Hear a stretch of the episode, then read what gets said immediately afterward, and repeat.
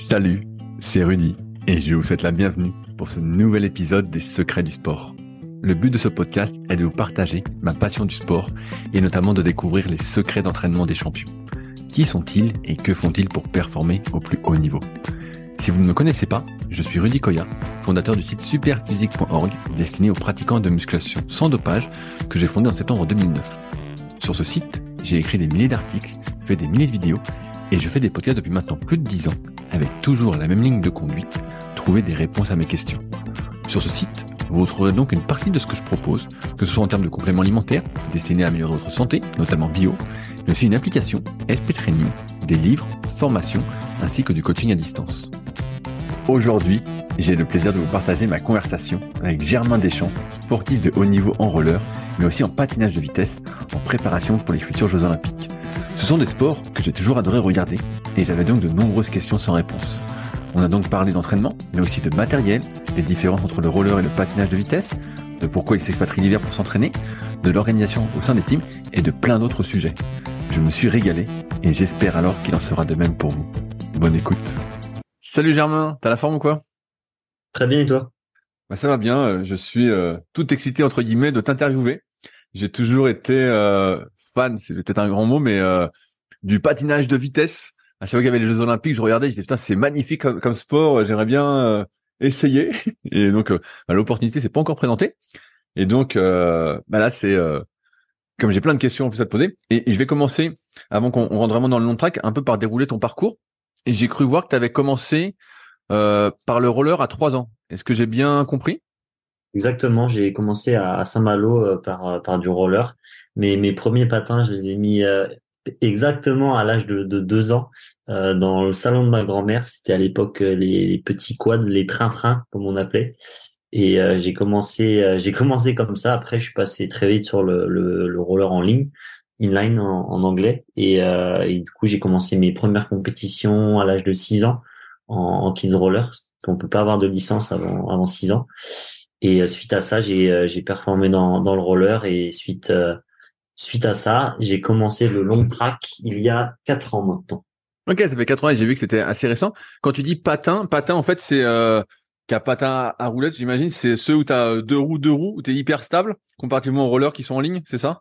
Alors ouais, on différencie le quad du coup, euh, donc euh, les deux roues, deux roues à l'avant, deux roues à l'arrière, en ligne, qui est lui, quatre roues qui sont justement alignées. C'est c'est la, la, différence entre quad et, et, et en ligne. Quand tu es enfant, euh, parce que j'imagine que c'est pas très courant les, les clubs de, de roller. Ça ressemble à quoi l'entraînement?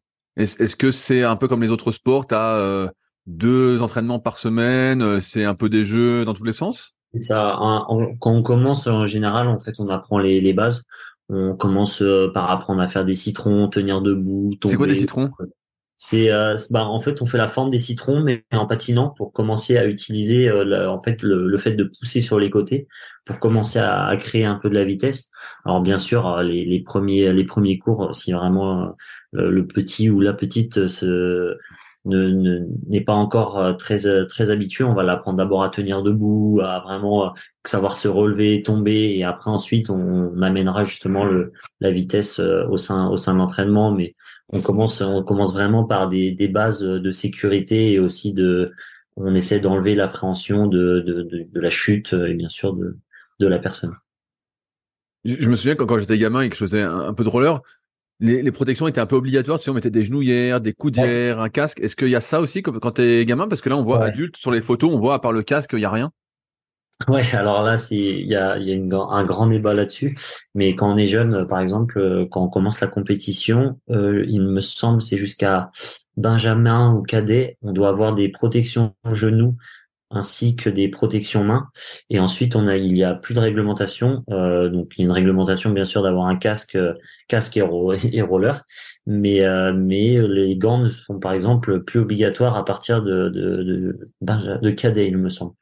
Mais bon, moi, je les, je les mets toujours, hein, mes gants, parce que euh, j'ai déjà eu des, des bonnes plaies dans les mains, un peu comme au vélo. Hein. De toute façon, on peut comparer les, les deux sports. Hein. On a, on n'a pas de protection du tout. Et quand on tombe dans un bon, un bon petit parterre de gravier et qu'on les enlève à la pince et épilée, on s'en rappelle. Donc moi, je continue à mettre des gants, mais je mets plus de protection de Ça c'est sûr. Et euh, mais sinon, j'ai un casque et un casque Et mais bien sûr, je porte mes rollers. Dans, ton, parcours sportif, tu n'as toujours fait que du roller ou tu as fait aussi d'autres sports? Alors j'ai fait j'ai fait d'autres sports. J'ai fait du judo quand j'étais petit, mais bon, c'était pas du tout mon sport. J'en ai fait un an et je pense ma première compétition, j'ai dû terminer quatrième sur cinq. Donc j'ai vite arrêté parce que j'étais j'étais nul. Et euh, sinon, qu'est-ce que j'ai pu bah, j'ai j'ai fait du beaucoup de différents sports à travers bien sûr euh, l'école, mais en tant que licencié, ouais, j'ai j'ai fait du judo. C'est tout, il me semble. Et est-ce qu'il y a beaucoup d'enfants qui font des compétitions à 6 ans, comme tu as pu faire?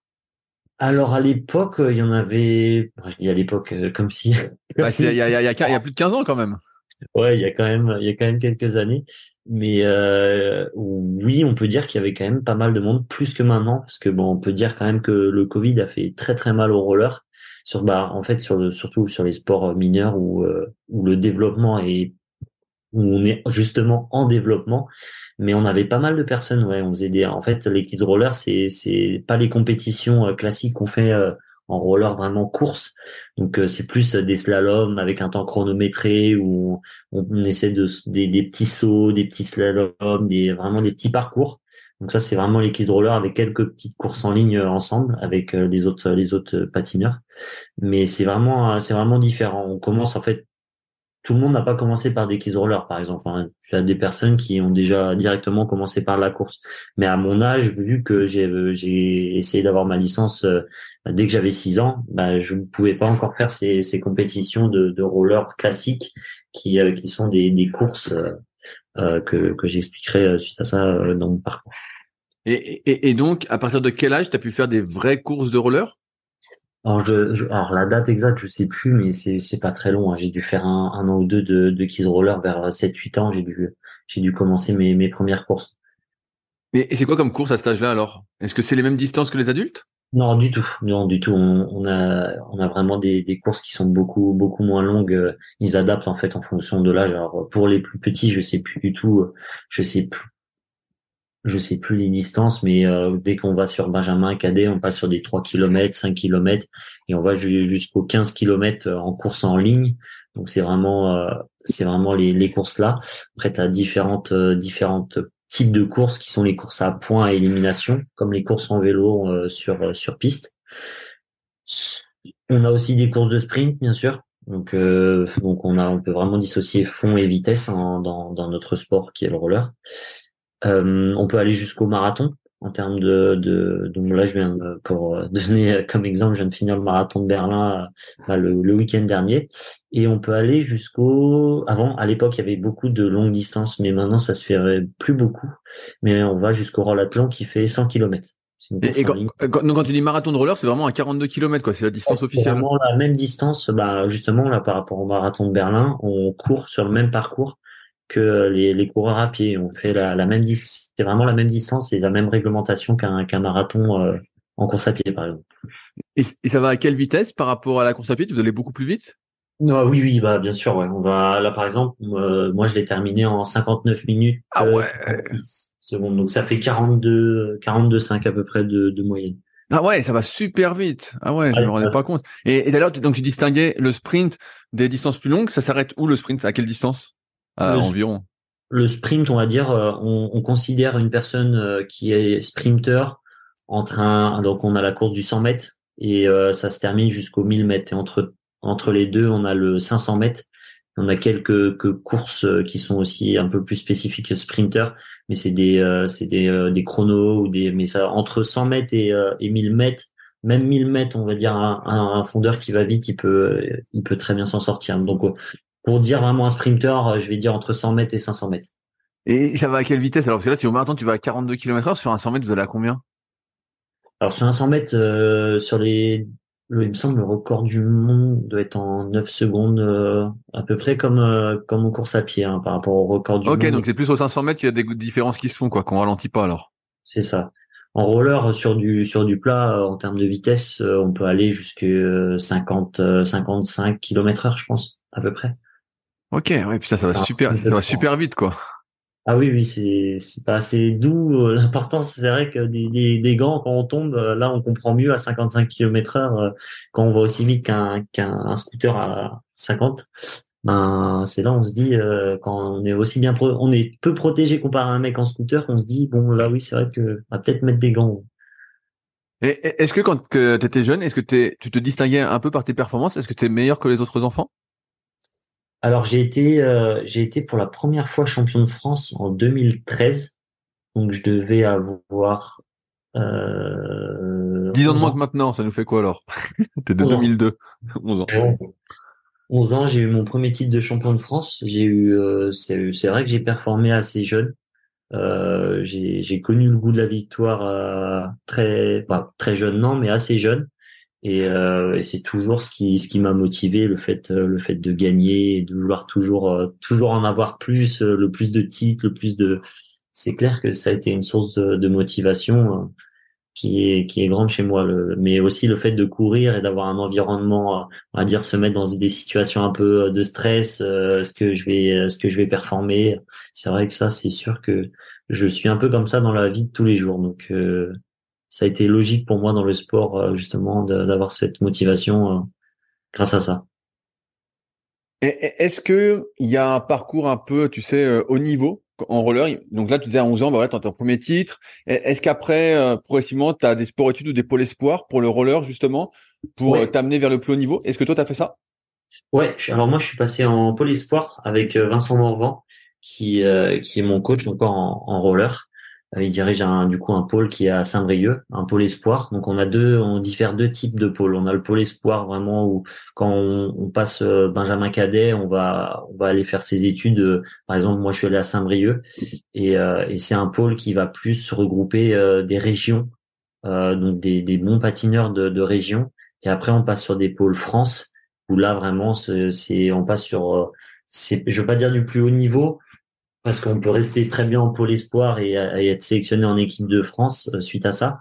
Mais on a on diffère deux types de pôles, ouais, pôle espoir et pôle France. Et pôle France, bon bien sûr, faut faire euh, des, meilleures performances, mais vu que moi du coup, le, à l'âge où j'ai pu, où je pouvais intégrer un pôle France, je suis parti à l'étranger pour pouvoir m'entraîner euh, en patin à glace. Donc c'est, moi j'ai pas intégré de pôle France, j'ai vraiment fait le parcours au club et ensuite pôle espoir.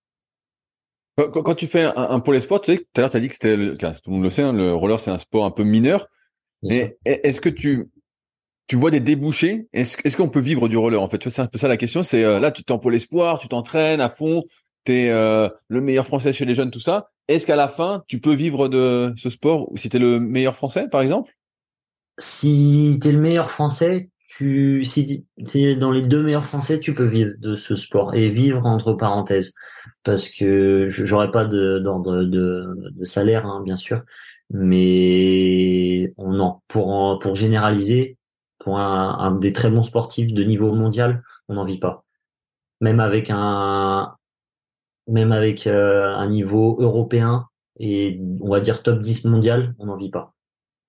Ok, ah ouais, donc euh, ouais, donc en fait c'est vraiment la, la passion. Euh... Ah bien sûr, ouais, là c'est clair que je vais donner un, peut-être un faux exemple, mais bon, on n'est pas dans le rêve du football où on veut devenir le, le plus riche. Ça, c'est clair que on le fait par par passion et et, et rien que ça. Je, je, pose cette question parce que j'ai vu que tu avais euh, des, des, sponsors et euh, bah donc ça fait très très longtemps. je, je, suis un peu plus âgé que toi euh, que j'ai fait du roller, mais je me souviens qu'à l'époque c'était déjà pas donné. Et euh, là, avec tes sponsors, par exemple, on t'offre le matériel quand même? On t'offre les ah. rollers? Oui, on, on m'offre euh, avec euh, avec mon sponsor euh, j'ai, qui est Rollerblade, je peux je peux avoir beaucoup de, de, matériel donc justement de, de ce, ce qu'ils vendent. Mais c'est clair que par exemple pour une personne qui n'est pas sponsorisée actuellement, c'est c'est très très compliqué parce que les, les jeux les jeux Allô? Ouais ouais ça a coupé, on t'a appelé en même temps. Euh, du coup, je disais par rapport au sponsor, c'est sûr qu'une personne euh, actuellement, c'est très compliqué parce que le roller euh, coûte énormément d'argent. Combien, combien, ça, combien ça coûte un, un super roller de compétition?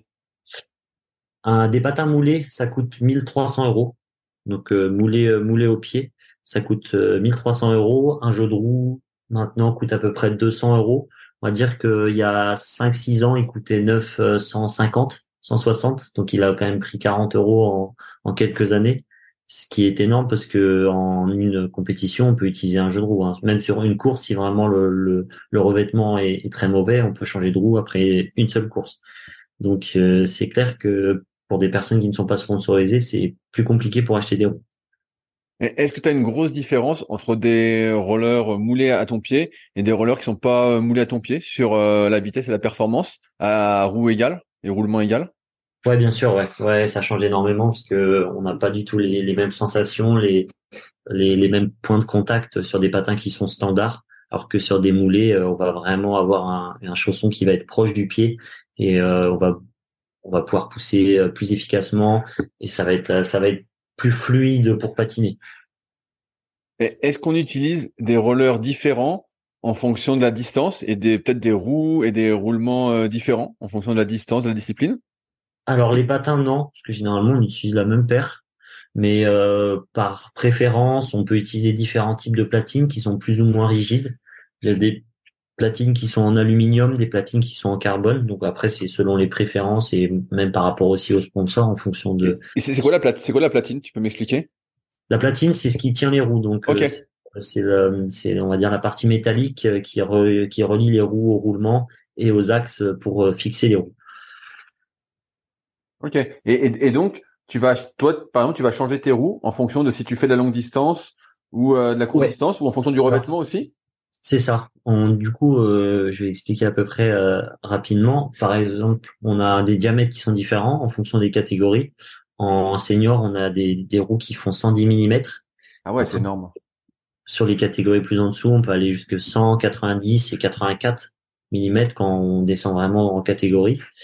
Et pour le marathon, on peut mettre des roues qui sont plus grandes encore. On a des 125 mm et elles sont typées marathon, donc on peut les mettre que sur marathon, des roues plus grandes, et on n'a que trois roues qui sont euh, du coup sur une platine qui est un peu plus. Euh, bah, si on répartit trois roues, bien sûr, on va avoir un espace qui est un peu plus important, mais avec un diamètre beaucoup plus euh, beaucoup plus important pour justement aller plus vite et avoir plus de, de vélocité, enfin, pas de vélocité, mais la roue sera entraînée plus longtemps, tournera ouais, plus longtemps. T'as moins de frottement avec trois roues qu'avec quatre roues, si je comprends bien. Ça.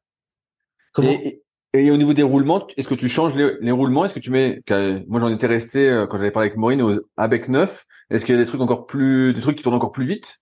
Bien sûr, bien sûr. Ouais, il y a des roulements céramiques, donc euh, qui changent la, la, bille euh, qui tourne à l'intérieur change. Il y a des micro roulements qui existent et des micro roulements céramiques qui qui sont actuellement, on va dire les, les meilleurs. Après, bon, ça dépend des personnes, mais bon, moi j'ai j'ai des très bons roulements, mais je de mon avis, je pense que si on lave très bien des abeilles neufs et qu'on les entretient très bien, ça roule, ça roule déjà très très bien et c'est largement suffisant. On gagnera pas une course par rapport à des roulements céramiques.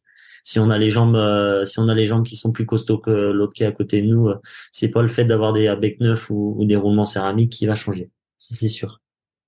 C'est intéressant tout ça de, de voir toutes ces petites subtilités tu vois, je me disais que c'était un peu comme le ski de fond, justement, tu changes un peu, euh, là, donc tu changes les roues en fonction du revêtement, de la distance, de ce que tu veux faire. Et euh, bah, c'est, ça correspond, euh... ça correspond exactement. Euh, tout à l'heure, on a dit que c'était très difficile de vivre euh, du roller en tant que tel. Euh, est-ce que toi, tu fais des études en, parallèle justement de ta carrière d'athlète? Ouais, je suis étudiant à Grenoble en STAPS euh, grâce à mon à mon statut euh, sportif de haut niveau euh, en patin à glace et en roller, ça me permet de pouvoir étudier en étant à l'étranger, puisque je m'entraîne du coup à l'étranger pour le, le, patin à glace. Et du coup, ouais, je suis étudiant en STAPS à Grenoble. alors maintenant, on va parler un peu d'entraînement, une grosse partie qui, qui m'intéresse énormément. Ça ressemble à quoi l'entraînement euh, de quelqu'un qui fait du roller en compétition, qui est sportif de niveau Parce que là, on, est euh, donc on est mercredi où on enregistre, et tu m'as dit que tu t'entraînais pas cet après-midi. Euh, c'est quoi déjà ton rythme d'entraînement en, moyenne? Combien de séances par semaine tu fais? En moyenne, je m'entraîne deux fois deux fois par jour. J'ai un, un, jour de repos le, le, dimanche et le mercredi, j'ai un, juste un seul entraînement. Sinon, je m'entraîne deux fois par jour. Ce, pour pour faire simple en répartition, je fais, euh, on va dire, à peu près autant de vélo que de patins. Donc, euh, que ce soit à glace ou roller. On essaye vraiment de, de, de, pas faire que du roller pour justement changer un peu la routine et pas que ça devienne un peu ennuyant et, redondant. Donc on, ça nous arrive beaucoup beaucoup de faire de de faire du vélo, par exemple aussi de la musculation à côté qui est très importante aussi pour développer les muscles, pour pousser le, le plus efficacement et aussi très fort. Ah ouais, ah bah c'est hyper intéressant. Justement, c'était une de mes questions, c'est que j'avais vu que tu faisais un peu de vélo et je me demandais si ça faisait partie intégrante de ton entraînement euh, en global. C'est justement, bah ce matin j'ai fait, euh, ce matin j'ai fait deux heures, euh, deux heures trente de vélo. Ok, et quand tu fais, donc j'imagine que l'entraînement s'organise un peu par, donc tu vas avec ton entraîneur qui est avec toi depuis longtemps, ça s'organise par cycle. Est-ce que c'est un peu comme dans les autres sports, des cycles de trois quatre semaines avec des semaines de récup active, tout ça? Ouais, bien sûr, on a on a des semaines de, de travail, des semaines d'intensité, des semaines un peu plus récup. Bah, ça dépend un peu des, des événements à venir et des compétitions. Donc ça, bien sûr, c'est c'est adapté par par les préparateurs physiques et les entraîneurs. Mais ouais, c'est on a des on a des semaines typées comme ça. On, va, on sait que il y a des semaines où on va en baver, et des semaines où ça va être un peu plus cool et des jours euh, plus durs, plus simples. C'est c'est un peu ça ressemble un peu à la préparation aussi. Euh, de toute façon, dans chaque sport euh, on peut un peu comment dire euh, comparer le roller c'est c'est le vélo euh, la la préparation la préparation de course à pied est un peu différente mais c'est sûr qu'un sport qui est très cousin c'est c'est quand même le vélo ouais et et alors ça ressemble là ce matin tu as fait 2h30 de vélo. Est-ce est-ce que c'est euh, c'était une séance j'imagine basse intensité cool? Ouais, c'est une séance euh, basse intensité euh, entre la zone 1 et zone 2, mais bon, quand quand il y a une pancarte, ça nous arrive beaucoup aussi de, de faire comme en vélo et d'attaquer. Donc euh, bon, il y a il y a des parties un peu plus dures, des parties un peu moins dures. Et bon, rouler en Hollande, on va on va pas dire c'est c'est très très simple parce que bon, on sait qu'à chaque fois qu'on sort, on va se taper du vent de face. Donc, mais oui, c'était une c'était une sortie basse intensité de base. Mais ça arrive qu'on qu'on on change un peu. Ça dépend avec qui on est. Mais, et, et en, roller, ça ressemble à quoi alors les, séances? Tu peux faire aussi 2h30 euh, comme ça à basse intensité? Alors en roller, généralement, on fait pas, on fait pas très très long. Euh, ça m'a, ça, le plus long en entraînement, je dépasse, j'essaye de pas dépasser 60 km. Donc, euh, on va dire 1h50. Et 1h30, 1h50, c'est, c'est déjà, c'est déjà vraiment pas mal. Après, ça dépend la, la séance que, qu'on réalise. Parce qu'on a des séances euh, type sprint, type euh, euh, anaérobie, aérobie. Euh, on fait vraiment de la préparation tout autour. On ne fait pas juste rouler. Euh, on a des programmes euh, du du 30-30. on peut vraiment varier et, donc on a des entraînements qui sont très très différents. Est-ce que tu peux me donner un, exemple d'une séance type sprint et après un exemple d'une séance de type anaérobie en termes de volume d'entraînement, ce que ça représente? Alors en volume d'entraînement, on tourne très généralement entre 80-20, 80%, de basse intensité et 20% de haute intensité. Ok, donc un classique polarisé. Et sur la séance en elle-même, une séance de sprint, c'est quoi? Alors euh, j'ai pas trop parce que bon moi je suis vraiment pas sprinter mais euh, mais on va dire euh, bah, ils vont travailler déjà sur des distances plus courtes ils vont faire soit des départs ou alors des euh, des exercices d'explosivité des euh, sur des courtes distances alors que nous on va travailler plus de l'endurance donc des 3 km des 5 km avec des répétitions avec un peu plus de de récup entre chaque. Et pour ça, va tu vas faire combien de 3 km par exemple? Tu vas faire 3, 4 fois 3 km, 5 fois? 3, en général 3 à 4 sur un entraînement dur euh, type aérobie, euh, haute, haute, intensité, ouais, entre 3 et 4. Ok, et tu mesures l'intensité avec euh, la fréquence cardiaque ou une vitesse ou euh, plus d'autres trucs? La fréquence cardiaque, c'est sûr que c'est l'indicateur le, le plus on va dire le plus facile à, à, étudier. Mais on peut utiliser la vitesse mais bon c'est un peu compliqué parce qu'il faut qu'on regarde notre montre et quand on fait un entraînement haute intensité on veut pas tout le temps regarder notre montre parce que dans le geste c'est un peu compliqué. On peut le faire avec le temps autour sur une piste donc c'est aussi réalisable avec le temps autour. Mais après ça c'est chaque personne. Donc si on veut vraiment faire un entraînement qui est adapté à la personne vaut mieux le faire à la fréquence cardiaque et, euh, et aussi au ressenti bien sûr parce que bon si on est un sportif et qu'on n'a aucun ressenti sur euh, sur notre état et sur euh, comment on fonctionne notre fréquence cardiaque c'est c'est un peu compliqué. Donc moi je personnellement je, je fais beaucoup au ressenti et suite à ça je regarde ma fréquence cardiaque. Donc quand je suis en vélo j'ai les yeux dessus mais en patin j'ai pas les yeux tout le temps sur sur ma sur ma montre est-ce que vous faites des tests d'effort directement en roller? Tu sais, on voit souvent des tests d'effort en course à pied, en vélo, moi qui fais plus de kayak, en kayak. Est-ce qu'il y a des tests d'effort directement en roller, justement, pour déterminer euh, tes différentes zones, par exemple, ou vous le faites sur d'autres modalités? Ouais, c'est plus simple de faire sur le vélo. Ok. test VO2, bah, même du coup puissance, je les fais tous sur vélo. C'est c'est plus simple pour avoir les, les différentes zones. Après, on va dire, vu que le, le roller et le vélo sont des sports assez cousins, on va faire à peu près le même max en roller qu'en vélo. On, va on va déduire les zones par rapport au vélo. C'est en général on fait ça. Il y a, on a des tests. Hein. Euh, je dis pas qu'on ne fait pas de tests en, en roller, mais pour ma part, j'ai fait plus de tests en vélo euh, pour déduire après mes zones de fréquence cardiaque. Ouais. Est-ce que tu sens que si tu progresses au vélo, tu progresses au roller? Oui, ouais, par rapport à la, on va dire la fraîcheur et le fitness, euh, on voit très bien par rapport au watt euh, et notre fréquence cardiaque si on si on est en forme, si on progresse, c'est un c'est un très bon indicateur. Ah, c'est intéressant parce que j'avais interviewé dans dans les premiers épisodes de Secret du sport euh, Hugo Hugo Buret qui fait de l'aviron et lui pareil était très amateur de vélo et ressentait justement les progrès qu'il faisait en vélo sur l'aviron. Donc là c'est intéressant de voir que les progrès que tu fais et donc j'imagine qu'en vélo tu as aussi une sorte de planif euh, qui, est qui est intégré dans le roller pour que tu progresses aussi avec des séances d'intensité sur le vélo euh, et pas que de la basse intensité. Exactement, on fait des tests FTP généralement et euh, suite à ça, on, on organise des séances. enfin, les entraîneurs organisent des séances avec des pourcentages de, de FTP où, où justement on réalise des, des séances plus dures, type sprint et aussi font pour développer les, les différentes filières. Est-ce que je peux te demander c'est quoi ta FTP alors, je l'ai faite en début de saison. Il me semble que c'est 354 pour ne et, pas dire. Et, combien tu pèses? Parce que t'as pas l'air bien lourd. 10 euh, kilos. Combien tu dis? 70 kilos. ok, donc 5 watts par kilo. 5 watts par kilo. Ok, ouais, énorme.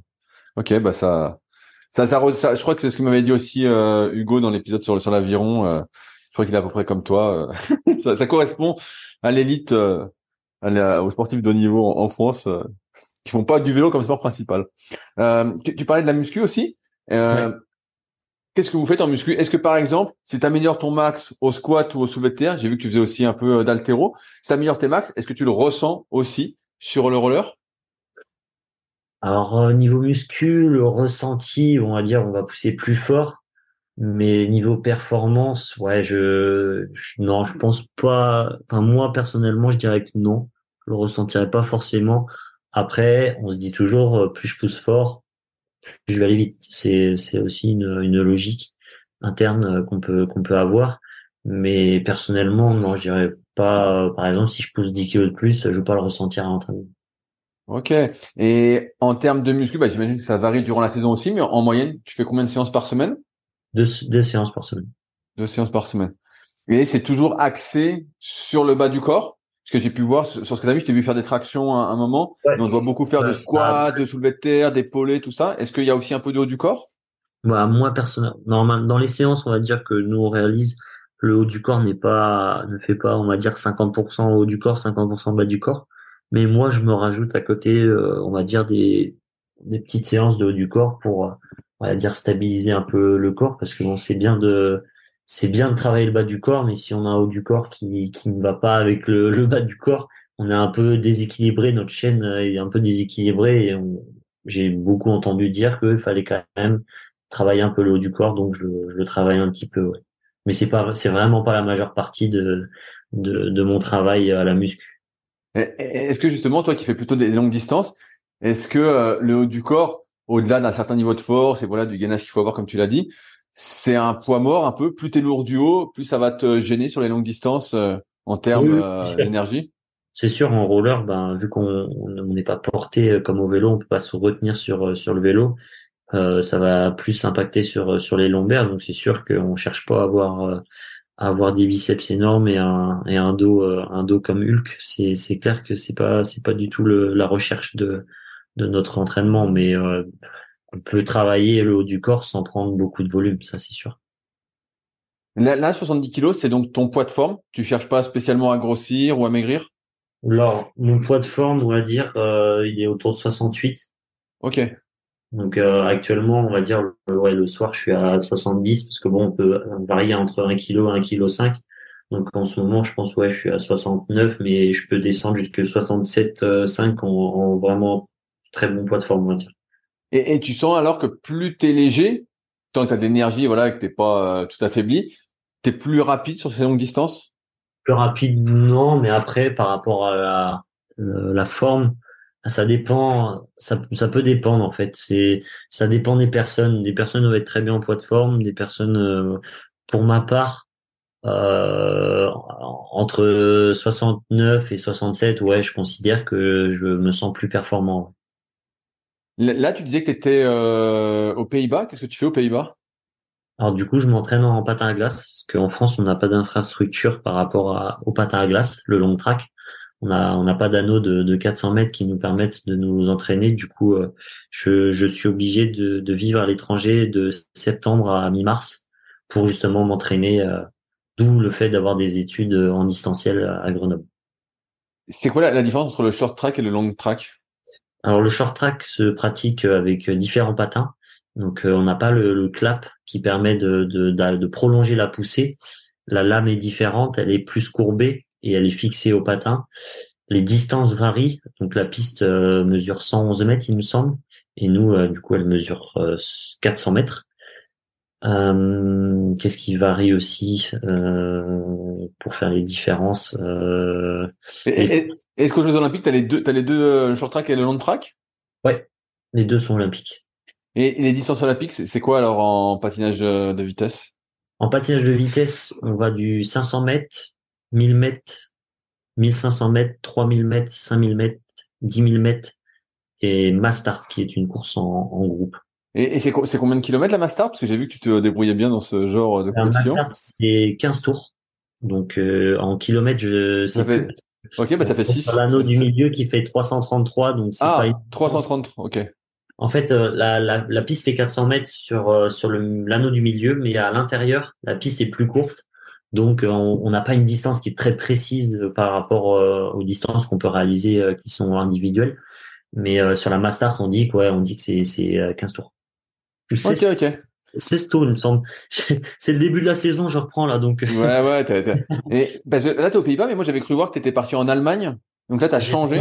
J'étais en Allemagne l'année dernière. Je m'entraînais en Allemagne parce que bon, on a différentes infrastructures. On peut un peu choisir où on va aller sur l'année. Mais cette année, euh, j'ai intégré une, une équipe, euh, une équipe en, en, Hollande pour, pour pouvoir aussi courir des marathons.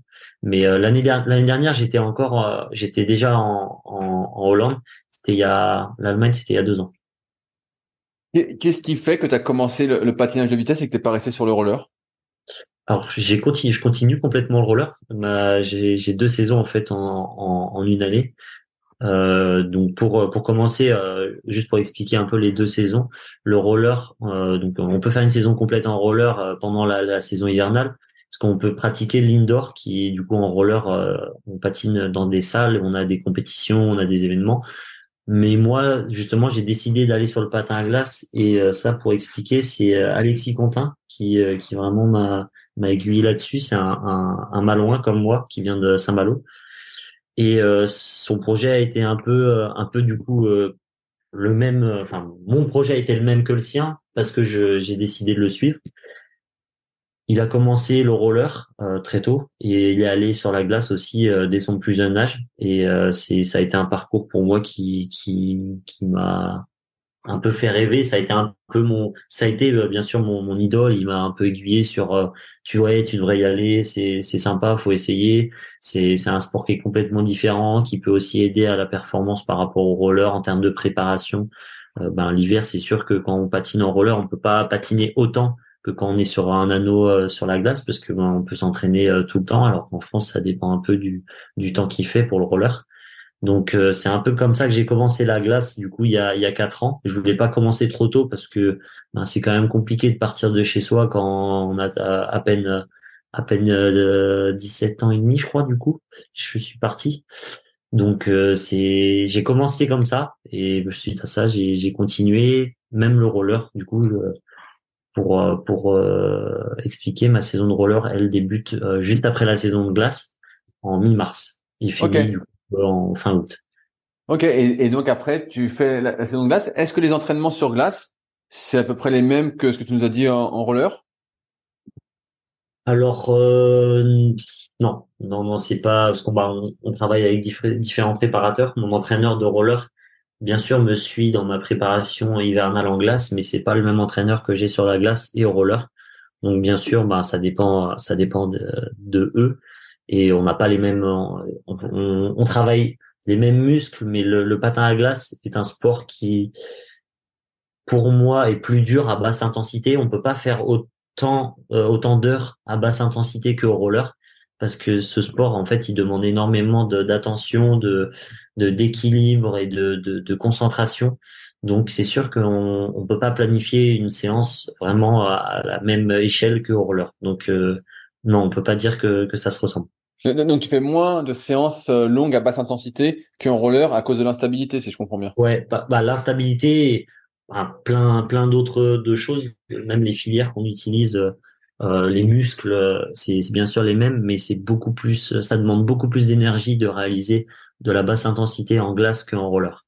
Parce qu'on demande vraiment une position qui est beaucoup plus basse, euh, avec une technicité qui est beaucoup plus compliquée parce que bon c'est c'est quand même des lames et c'est c'est c'est un peu compliqué à expliquer mais euh, c'est on doit vraiment avoir une technique de patinage où un peu un faux pas peut nous faire tomber donc euh, c'est sûr que ça demande énormément de d'agilité de de concentration et aussi d'effort euh.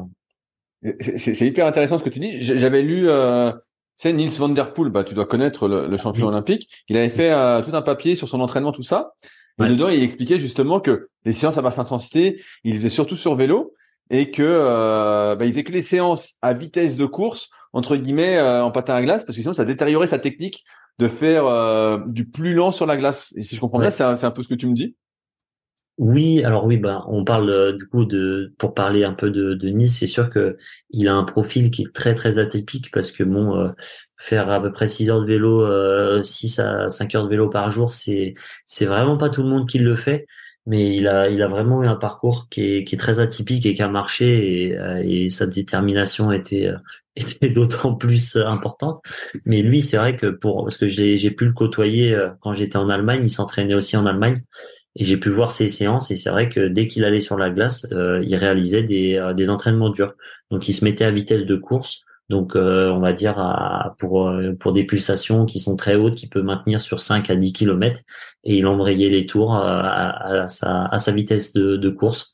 Et, et du coup lui sa basse intensité pour pouvoir s'entraîner tout le temps en faisant du dur sur la glace, il mettait la charge d'entraînement sur la basse intensité sur le vélo. Donc c'est pour ça qu'il faisait des, des, très longues heures sur le vélo à basse intensité. Mais même sa basse intensité était hyper impressionnante. Hein. Ouais, ouais, je, me, je souviens des chiffres, c'était énorme. Ça doit être 300, 320 watts sa basse intensité, mais c'était vraiment, c'était vraiment très impressionnant. Mais du coup, c'est c'est dans cette logique-là qu'il euh, qu'il a qu'il a performé et, qu'il a pu avoir ses euh, ses deux titres aux Jeux Olympiques. Quand, quand tu étais en, en Allemagne euh, la, la première année, est-ce que tu as rejoint un groupe d'entraînement et comment ça se passe pour euh, rejoindre un groupe d'entraînement? T'écris, tu dis voilà, je, vais faire du, patin à glace, patinage de vitesse. Est-ce que je peux venir m'entraîner?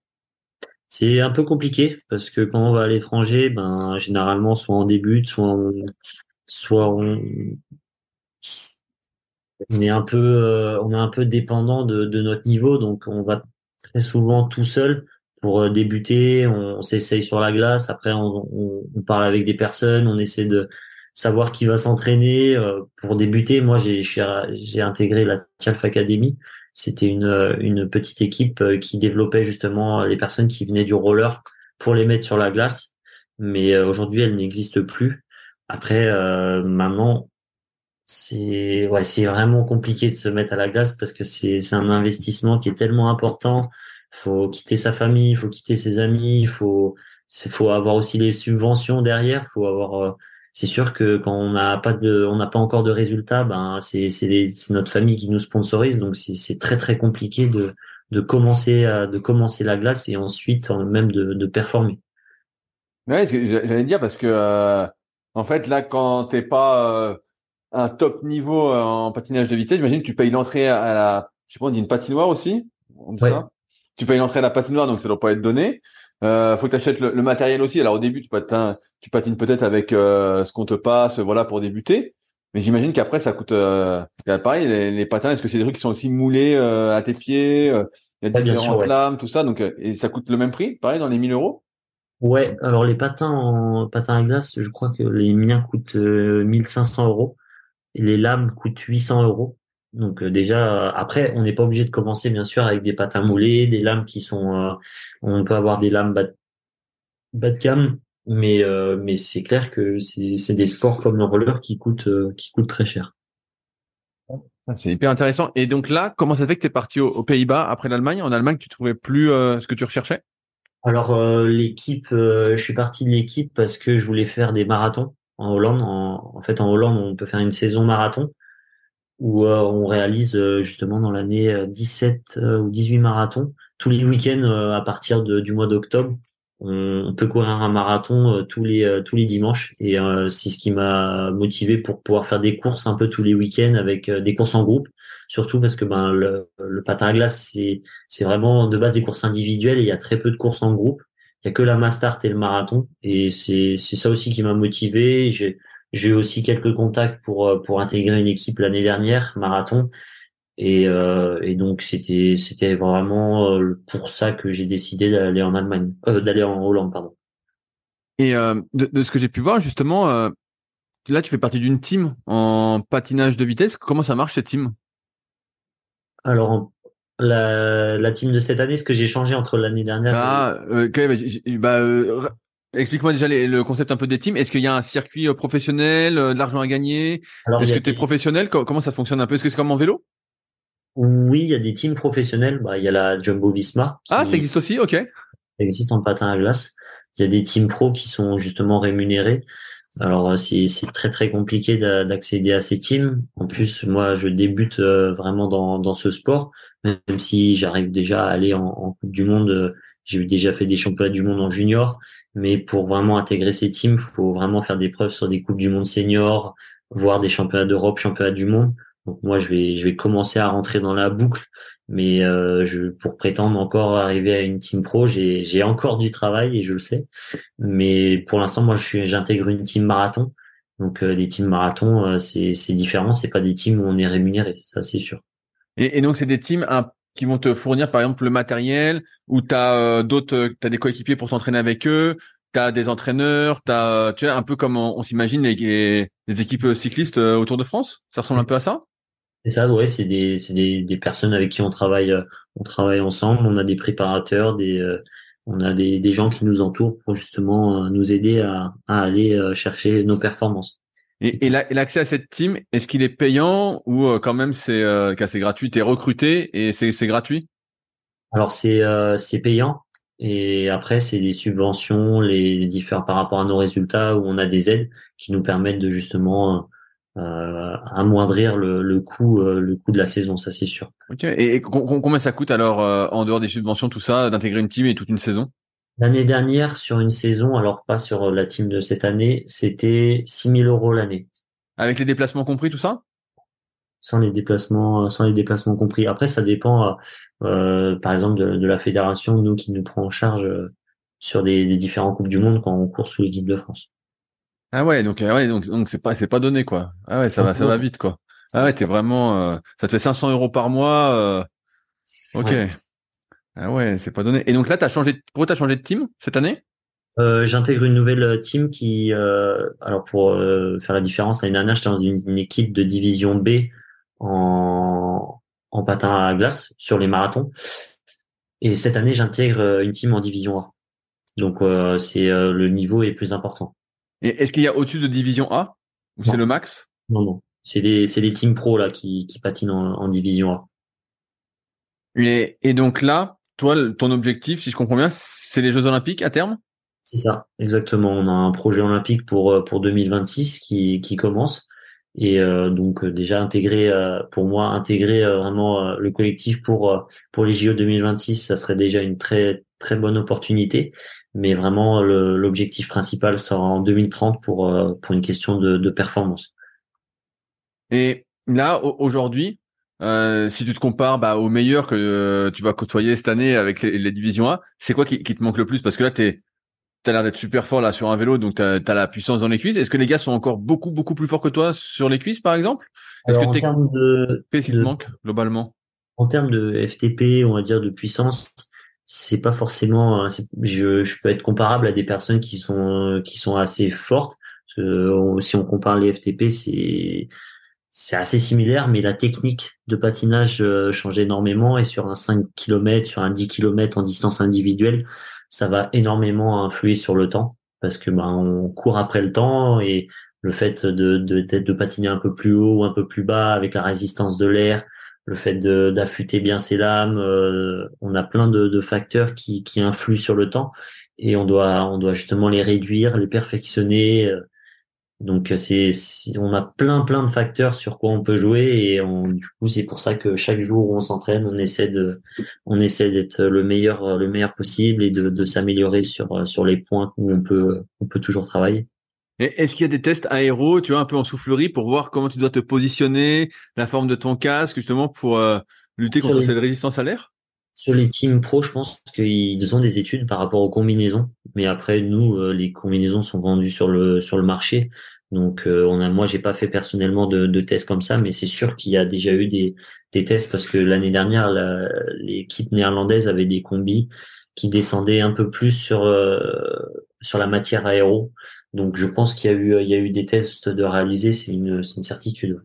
Et, sur la lame, tu parlais de la lame, tu as différentes lames euh, est-ce que c'est un peu comme un ski? Tu vas mettre un fart euh, différent en fonction de la glace? Alors non, c'est c'est une question d'affûtage. donc on affûte nos lames bien sûr tous les semaines et demie à peu près. Et on va par exemple un sprinter va affûter un peu différemment sa lame. Il va il va vraiment essayer de, de créer une grosse bavure sur les sur les côtés. Donc une bavure c'est quand on va venir affûter la lame, ça va laisser du dépôt sur le sur le chaque côté de la lame et en fait, la bavure le, que le sprinter va rechercher, c'est en, en, coupant cette bavure, il va la faire remonter sur le haut de la lame. Et en gros, en coupant cette bavure, ben, le sprinter va vraiment laisser un, un sort de creux sur le haut de sa lame qui va vraiment faire qu'il va accrocher. Or qu'une personne qui va faire de la longue distance, c'est vraiment technique. Hein. J'essaie d'expliquer au plus Ouais, j'essaie de comprendre, t'inquiète. Si je comprends pas, je te dis. Et du coup, une personne qui fait de la longue distance va plus polir le, le dessus de sa lame. Va, il va pas falloir qu'il reste une bavure sur le haut de sa lame parce que euh, justement cette bavure va faire qu'il va plus s'accrocher en virage et donc il va rechercher à avoir un, vraiment un, un, sa lame le dessus de sa lame va devoir vraiment briller pour que ça soit poli quoi. Dans, dans, dans cette structure euh, dans cette team est-ce que tu as accès euh, à des kinés à des ostéos? Est-ce que tu as je sais pas un nutritionniste? Tu vois est-ce qu'il y a tout un encadrement autour pour t'aider à performer? Alors euh, ils ont euh, ils ont des personnes qui entourent, oui, mais moi j'ai déjà un peu un entourage euh, par rapport aux kinés, nutritionnistes en France. Donc bien sûr, je les ils me suivent, mais bon c'est le, le, suivi est un peu un peu différent. Mais j'ai plus des personnes avec qui je me suis entouré en France par rapport au roller, avec qui je continue plutôt que plutôt qu'en Hollande. Mais c'est sûr que si j'ai besoin, je, je peux je peux utiliser ces ces personnes, c'est sûr. Disais parce que tout à l'heure tu parlais des blessures notamment euh, aux, mains. Est-ce que tu as eu des, grosses blessures euh, dans ta jeune carrière pour l'instant? Alors en patin à glace non, je touche du bois. Mais euh, bah si l'année dernière, on va dire, sur une course, sur un marathon de, enfin marathon, un 80 km sur glace naturelle, je me suis déboîté l'épaule. Ouais, j'ai vu, j'ai vu que tu avais fait ça. Ouais, 80, c'était normalement c'était un 50 et c'est passé sur un 80, c'est ça? Je me suis déboîté l'épaule. Ben, c'est une, c'est quelque chose qui m'arrive souvent euh, depuis euh, trois ans maintenant. Je suis tombé beaucoup en roller euh, il y a deux ans et je me suis déboîté l'épaule droite. Je me suis fait opérer. Je suis retombé, l'épaule gauche a, sauté du coup en patin à glace. Donc c'est sûr, j'ai j'ai beaucoup de soucis sur les épaules. C'est c'est la blessure un peu, on va dire que que j'ai souvent. Sinon, à, à part ça, j'ai j'ai pas j'ai pas eu de grosses blessures si ce n'est les épaules. Quand, quand, tu tombes euh, au, roller, est-ce que c'est euh, plus une faute technique que tu fais, tu t'en mêles, ou c'est plus ça joue des coudes et euh, tu tombes? Les deux. Les deux. Ah, tu fais aussi des fautes techniques des fois, tu fais pas gaffe et. Ouais, ça, bah, c'est plus la chute de l'entraînement, ça. ou alors vraiment la chute quand on est mort en fin de course et on tape un patin de, de quelqu'un d'autre et là on là on tombe. Mais sinon ouais, c'est vraiment l'effet de groupe, quelqu'un qui tombe devant nous, un peu comme au vélo.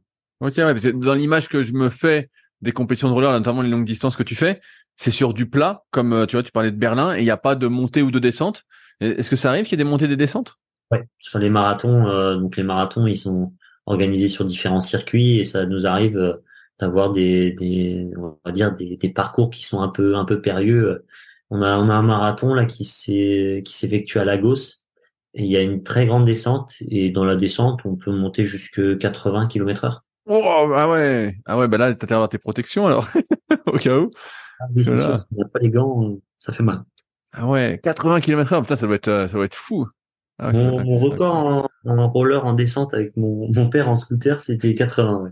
Ah ouais, c'est énorme. Ah ouais, c'est monstrueux quoi. C'est ah, sûr que là, les patins, les patins commencent à trembler à 80 km/h. Ouais, ouais, bah, je veux bien te croire. Euh, Est-ce qu'aujourd'hui, tu as euh, des sponsors qui t'aident, euh, en plus des subventions de la région, de la fédération, à te donner plus de moyens pour euh, réussir à haut niveau? Sponsor, non. Euh, donc j'ai pas de, de sponsor. tu parlais Rollerblade, te donne que du matériel. J'ai vu que tu avais des lunettes aussi qui te sponsorisaient, je crois. Rudy Project euh, qui me suit euh, parce que j'ai euh, j'ai malheureusement pas une bonne vue et il m'accompagne depuis que je suis je suis assez jeune. suite à bah, en fait j'ai j'ai une correction qui est assez assez intense et Rudy Project avait des des lunettes qui me permettaient de mettre mes verres derrière donc ça a été une un sponsoring très logique. Mais euh, non, j'ai pas de, de, sponsor qui me qui me rémunère. Je fais euh, un peu de mécénat avec des, des entreprises.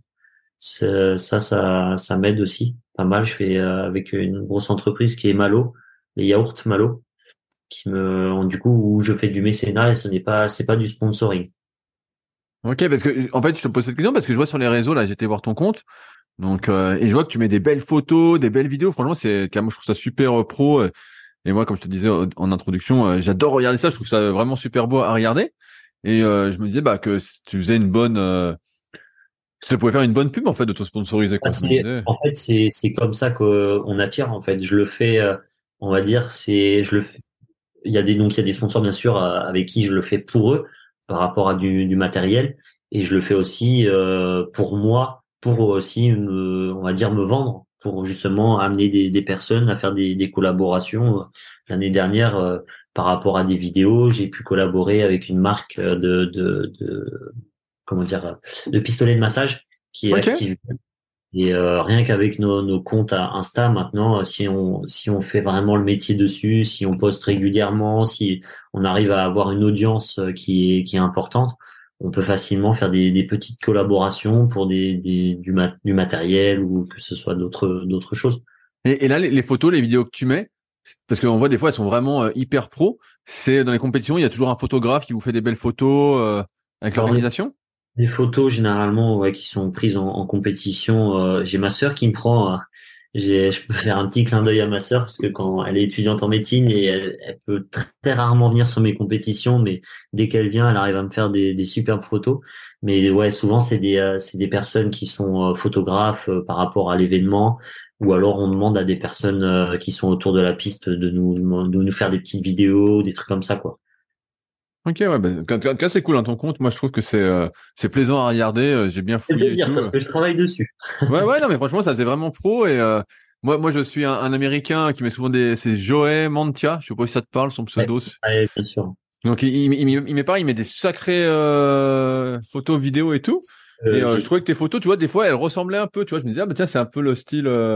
Ah, de toute façon, j'ai été inspiré aussi par lui. Hein. C'est sûr que j'ai vu ses vidéos je j'ai même euh, je sais plus quand est-ce que c'était. C'est cette, année il m'a il a commenté une de mes vidéos euh, Joey et j'essaye de faire un peu ce qu'on a eu un j'ai eu un sponsor commun avec lui euh, parce qu'en roller avant j'étais sponsorisé par euh, par une autre marque et euh, et on avait le, le, même sponsor du coup c'est pour ça que j'avais commencé à faire des vidéos un peu communes donc ouais ouais ça ça ressemblait donc je me disais bah, bah tu vois aussi un peu pour s'inspirer par rapport aux vidéos et et lui, il est très célèbre dans le roller parce qu'il a une double poussée. Donc la double poussée, c'est le fait de pousser et euh, de pousser jambe droite et de sur l'extérieur et de pousser jambe gauche à l'intérieur. C'est vraiment le fait de, de croiser le patinage.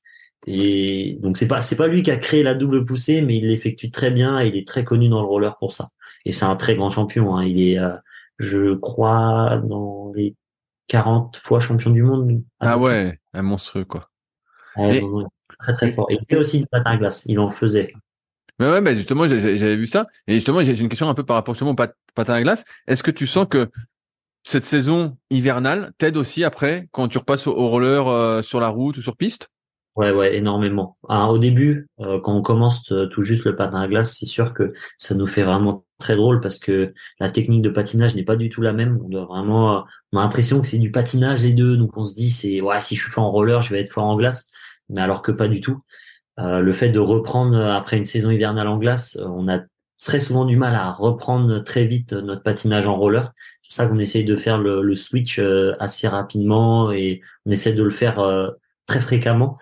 Mais euh, c'est clair que ça peut ça peut être compliqué de, de, de revenir et de repartir sur sur la glace.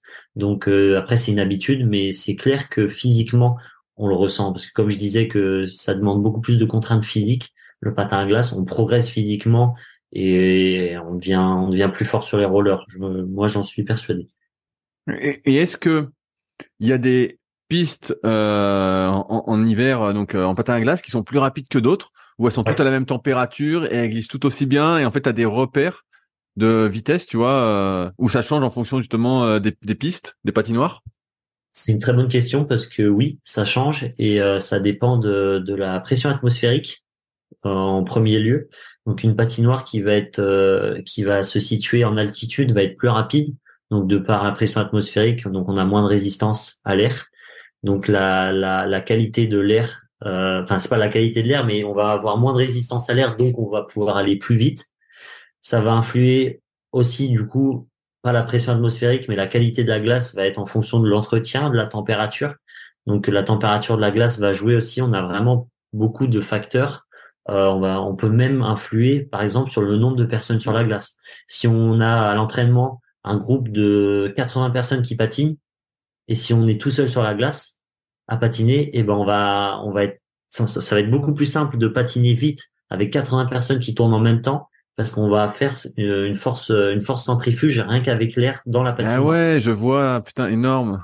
Donc on sait que quand il y a des grosses compétitions et qu'il y a beaucoup de personnes, on sait qu'on peut faire euh, juste des bons temps aussi, améliorer. Alors je ne saurais pas dire combien de temps, mais on sait que s'il y a beaucoup de personnes à tourner en même temps pendant un moment, on sait que nos temps vont être euh, vont être meilleurs. Donc il y a pas mal de facteurs, donc que ça soit la pression atmosphérique, la température de la glace, l'entretien et, euh, et aussi le nombre de personnes.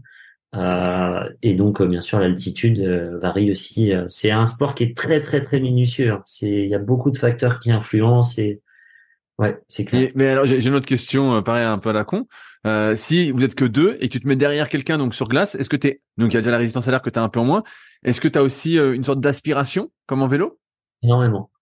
Énormément d'aspiration. Donc il y a une, il y a une, course dont j'ai pas parlé qui est la, la team, la team poursuite, qui est une course qui se déroule sur 3 kilomètres avec trois personnes qui, qui sont en, en ligne et ils se poussent et du coup les les deux derrière sont dans l'aspiration et on ressent le phénomène d'aspiration est très très important à la glace. Quand on est derrière, on va dire qu'on, on, pour moi, je pense qu'on fait 40% en moins d'efforts. Ah ouais, c'est énorme parce que j'ai vu justement que euh, dans un article, je sais plus sur quel site que j'ai lu sur toi, justement, euh, vous prépariez euh, la, poursuite pour les Jeux de 2026. Ah, de monter une équipe parce que justement, c'était rare d'avoir trois patineurs capables de faire la, poursuite. Et en fait, la plupart des pays n'ont pas trois patineurs, donc vous aviez vos chances de vous qualifier, peut-être de faire quelque chose. Ouais, on est, du coup, on est six patineurs maintenant, vraiment en dans les dans les coupes du monde et euh, on va essayer de, de, de créer ce, ce, projet de la team poursuite parce que c'est une c'est une porte d'entrée pour les JO et pour nous en tant que Français qui patinons ensemble déjà en roller euh, c'est clair que que les performances pourraient euh, pourraient être euh, pourraient se faire si si vraiment on arrive à performer et, ben c'est super. J'arrive un peu au bout de, de mes questions, Germain. Est-ce que toi, il y, y, a des sujets que j'ai pas abordés que tu souhaitais aborder en particulier? Je pense qu'on a fait à peu près le tour. J'ai un peu raconté ma, ma vie, mais euh, bah, c'était le but. C'était le but. J'ai pas comme ça là, tout de suite une idée qui me qui me vient dont, dont on n'a pas parlé. Bah, en, en, tout cas, je, t'encourage à continuer ton compte Instagram parce que c'est vrai que les photos sont c'est sympa à voir. Là, un coup, tu avais mis une vidéo en roller justement, ça allait super vite.